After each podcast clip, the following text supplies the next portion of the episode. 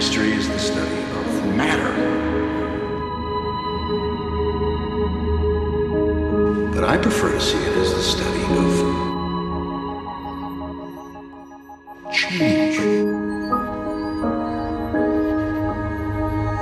That's all of life.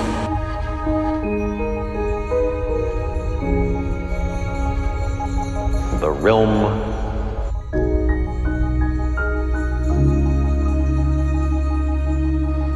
very small.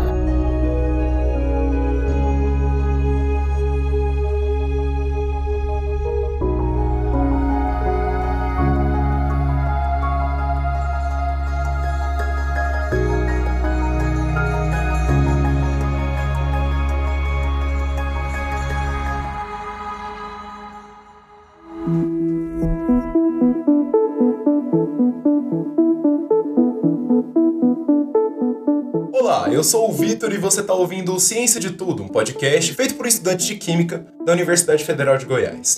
Eu vou começar te perguntando uma coisa: o que, que é química? Muita gente vai dizer que química é o estudo da matéria, e não tem nada errado com essa definição. Só que matéria, na minha humilde opinião de graduando, é mais um termo científico que acabou perdendo seu significado, especialmente para quem não está tão conectado assim com o um universo tão abstrato que é o das ciências naturais. A maioria das pessoas muito provavelmente não sabem o que é matéria. Vou te falar, matéria é matéria, é muito difícil definir o que, que é isso de fato, né? E foi enquanto eu estava escrevendo o roteiro para esse episódio que eu estava viajando e eu cheguei na seguinte conclusão: matéria é basicamente a ausência de vazio, falta de nada. Sempre que você tiver alguma coisa, literalmente qualquer coisa, você vai ter matéria. Tudo, absolutamente tudo que está ao seu redor agora é composto por matéria. O seu computador, sua mesa, seu celular, seu carro, esse microfone lindo que eu comprei está na minha frente agora, eu, você, todas as células do nosso corpo, tudo é feito de matéria. Ou seja, tudo é estudado pela química, já que ela é o estudo da matéria. E a química não é somente o estudo da matéria. A química também estuda a transformação da matéria. E essa é provavelmente a maior característica do nosso universo, né? Ele saiu de um estado constante e monótono, onde nada acontecia, para o caos de mudança e transformação que nos cerca e que nós observamos. E aqui eu quero contar com a ajuda da minha série favorita, que é obviamente Breaking Bad. Não sou um cara lá muito original, como vocês vão perceber.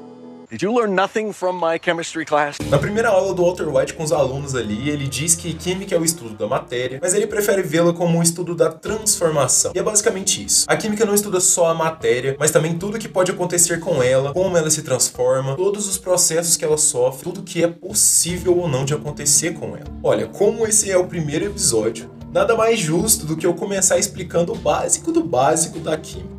Meu objetivo aqui é você saindo sabendo qual é a coisa que é o ponto de partida para tudo na química, que é a matéria. E dentro de matéria, a gente estuda a composição dela, ou seja, o que forma literalmente tudo no universo e como isso tudo se transforma. De cara, eu vou tentar simplificar um pouco as coisas. Vou tentar explicar a forma como eu enxergo tudo na vida. Vai subindo do menor para o maior, indo do mais simples para o mais complicado para ver se a gente entende alguma coisa. Primeiro a gente tem o quântico.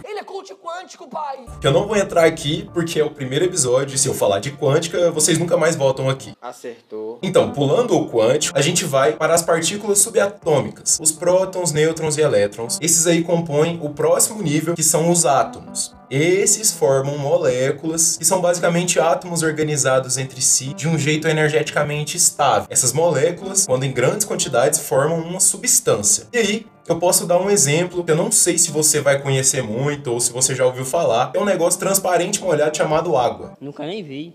A água é uma substância formada por moléculas representada por H2O, que significa que essas moléculas são compostas por dois átomos de hidrogênio ligados a um átomo de oxigênio, e esses átomos são formados por prótons, nêutrons e elétrons. Doideira demais. Doideira! Uma coisa que essas substâncias apresentam é estado físico, que é o estado que a substância se encontra, se é um líquido, se é um gás ou se é um sólido. Por último, eu quero introduzir aqui para vocês a nossa fiel aliada das provas de química, a tabela periódica, que magicamente organiza os 118 elementos que podem existir em famílias felizes. Tô brincando, as famílias não são felizes e não é mágica, é química quântica. Ah, agora eu entendi. Agora todas as peças se encaixaram. Algum desses elementos não existem, a não ser que a gente seja muito chato e gaste uma Nova York em energia para ele existir por 3 nanosegundos e depois virar outro elemento. Enfim, para uma introdução tá bom, vai. Eu acho que você já sabe mais de química do que o presidente, que falou que a quantidade de átomos aqui da Terra é 271. Isso deve ser a quantidade de átomos aqui no, na Terra. Que não é burro, macho. Que foi apenas uma confusão. Afinal, esse é o número de átomos presentes no cérebro dele. Então eu não vou jogar aqui. Que coisa absurda. Isso aí que você disse é tudo burrice.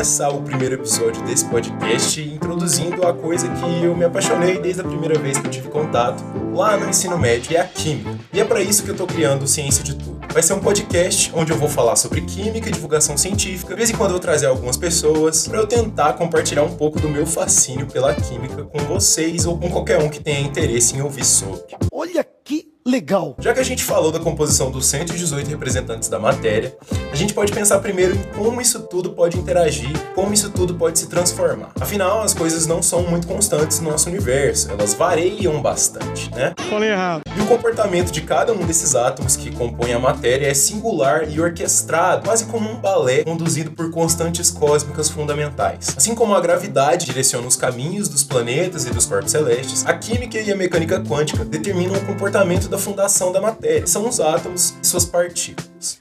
Esse comportamento se expressa na característica de cada átomo, que ao mesmo tempo são tão parecidos entre si, são únicos em relação uns aos outros. Essas características aí proporcionam um arranjo incrível, de uma precisão e organização invejáveis até mesmo para tão absoluta matemática. Um mais um. Dois. Dois mais dois. Três. Acertou. Esse arranjo é aquele negócio mágico que eu falei mais cedo e de mágico não tem nada. A tabela periódica sintetiza basicamente tudo que a química pode prever sobre os elementos, ou quase tudo, desde a estrutura atômica, englobando tanto a quantidade de prótons, nêutrons e elétrons, quanto as relações entre eles, né, como um interage com o outro, a massa, a densidade, tamanho, a eletronegatividade, que é a afinidade que cada átomo tem com um elétron, né, entre outras propriedades periódicas que os elementos que representam a matéria possuem. Até a forma como a energia e os elétrons estão distribuídos em cada um deles, a sua distribuição eletrônica, que é um termo bonito para a distribuição de elétrons em cada elemento. Com a tabela periódica dá para saber tudo isso aí, e isso é muito útil pra gente que é químico. Mas para você, mero mortal que trabalha como advogado ou tá fazendo vestibular, a tabela não vai servir para muita coisa. Tem gente que acha que a gente que faz química sabe a tabela periódica de cor. Eu tenho que me preocupar com cada etapa de uma reação orgânica para colocar o mecanismo certo na prova, e vocês acham mesmo que eu vou ficar preocupado com a posição que tá o térbio, né? Nem existe isso, você tá inventando palavra. Ó, eu gosto de fazer uma analogia quando eu vou falar de tabela. Se os átomos fossem pessoas, a tabela periódica forneceria todas as informações e características de cada um e a organização mais satisfatória dos indivíduos semelhantes. A galera mais social e positiva, good vibes, fica ali na família 1A, aquele povo esquisito no bloco D e F, os antissociais nos gases nobres e etc. Olha, até aqui você já deve ter noção da complexidade da química, como tudo está conectado de tantas formas e nada parece estar conectado com nada. Quase como o cabo do seu fone que sai do seu bolso parecendo um novelo de lã. Pois é, mesmo tão complexa, a química é sim inteiramente interrelacionada. E para ensinar, a gente, professor, precisa escolher um começo, um caminho para desembaraçar essa ciência tão complicada. Nesse episódio, eu estou escolhendo a composição da matéria como ponto de partida para eu conseguir explicar as coisas complexas, como o que é um átomo, o que é matéria, o que é uma molécula.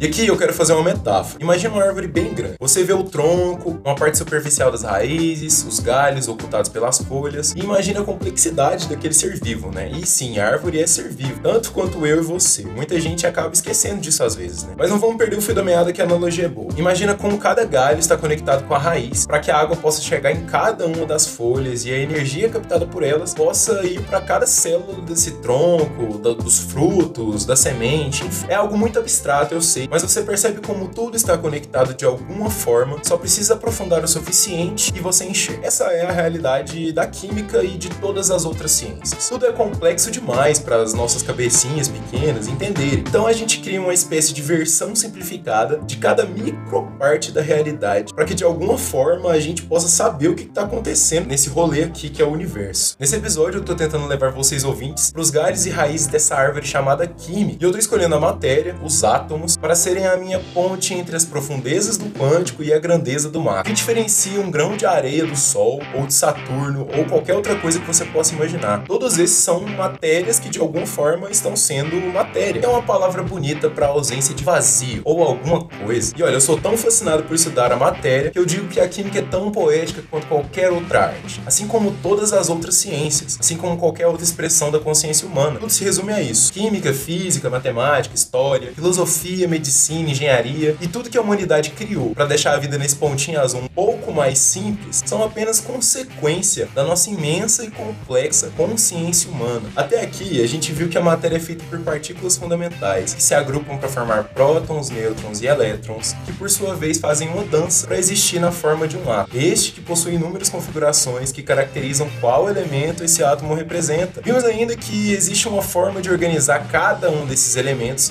de acordo com as propriedades e características que são semelhantes entre eles, conforme a gente observou na tabela periódica. Diferentes elementos podem formar moléculas entre si e, por fim, essas moléculas se agrupam com um número muito grande de outras moléculas para se tornarem uma substância. Essa que possui características pode sofrer transformação, diferente do átomo que via de regra é sempre igual para cada um dos elementos. Agora que a gente sabe o básico da química, eu vou pro ponto principal desse episódio, que é aonde que ela tá na nossa vida, né? E agora eu vou contar uma história. Senta que lá vem a história.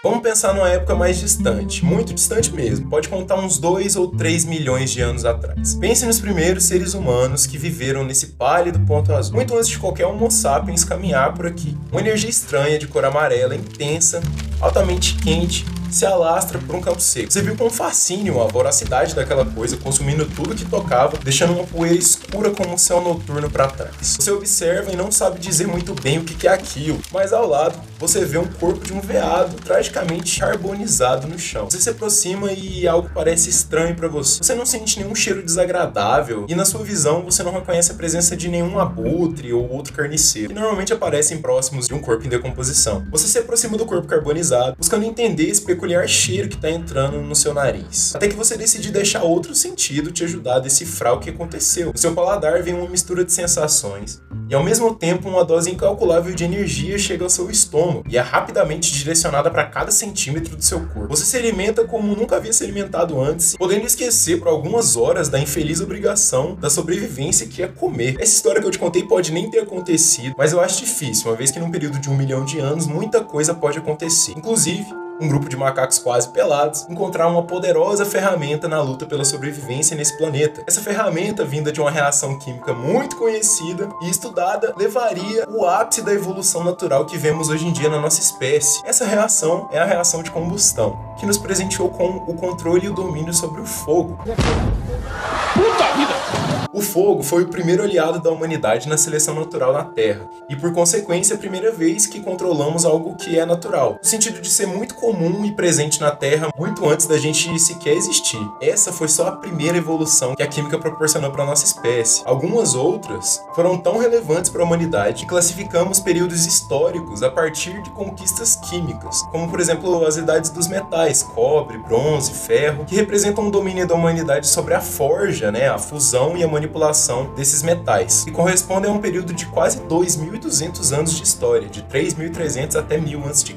Além disso, conforme avançamos na linha do tempo da humanidade, podemos identificar diversas reações químicas que foram fundamentais para chegarmos onde a gente está hoje, e daria para fazer um episódio inteiro só sobre essas reações e tudo que elas englobam. Mas para não citar nada, eu vou falar por cima de algumas conquistas químicas da humanidade ao longo dos anos. Uma delas é a fermentação, processo bioquímico que concedeu à humanidade pão e a cerveja e todos os outros demais fermentados que temos hoje que consumimos. Os infinitos compostos farmacêuticos desenvolvidos ao longo da nossa história, penicilina, aspirina, insulina, as vacinas, sem contar a maior fonte de energia para a revolução industrial que foi a queima do carvão. Mais uma vez, uma reação de combustão agindo como catalisador da nossa evolução como espécie, né? Isso são só algumas das contribuições da química para a nossa espécie. E eu nem entrei nas importantes reações da química orgânica, a síntese de Haber-Bosch, as contribuições dos elementos radioativos em medicina e produção de energia, sem falar na observação astronômica feita feita por espectroscopia. No fim, eu só queria mostrar para vocês como a química pode ser fascinante, como ela é um dos motivos para estarmos aqui hoje. Para o bem ou para o mal, a química sempre foi uma forte e fiel aliada da humanidade. Quando precisamos salvar milhares de vidas com uma nova vacina ou um novo medicamento, ela nos atendeu. Quando quisemos assassinar milhares com cianeto de hidrogênio em câmaras de gás ou uma bomba atômica,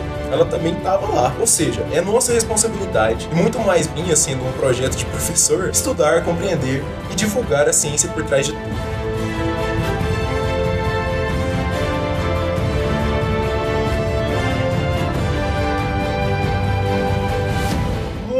Obrigado por ficar até o final. Eu queria ter alguma recompensa para poder te dar, mas infelizmente esse negócio de podcast não vai pagar nem esse microfone aqui que eu comprei. Mas para você não sair de mão a banana, tenho três indicações para vocês viajarem no nosso próprio universo quando estiverem à toa. A primeira é um vídeo do canal Minuto da Física que vai te ajudar a enxergar melhor o protagonista desse episódio, o Ato. O segundo é um canal que eu considero ser o melhor canal do YouTube mundial e ele vai ser muito citado aqui nesse podcast, tanto nos episódios solo quanto nos episódios com convidados. E sim, vão ter episódios com convidados assim que eu achar alguém que queira gravar comigo. Ih, rapaz. Você tá falando sério? O nome é bem complicado de pronunciar, então eu vou chamar de In a Nutshell. Só pesquisar no YouTube e aproveitar. Por último, outro vídeo que vai ajudar muito você na jornada pela química depois desse episódio é o vídeo do Pedro Loz do Ciência Todo Dia, como Einstein previu a existência do átomo.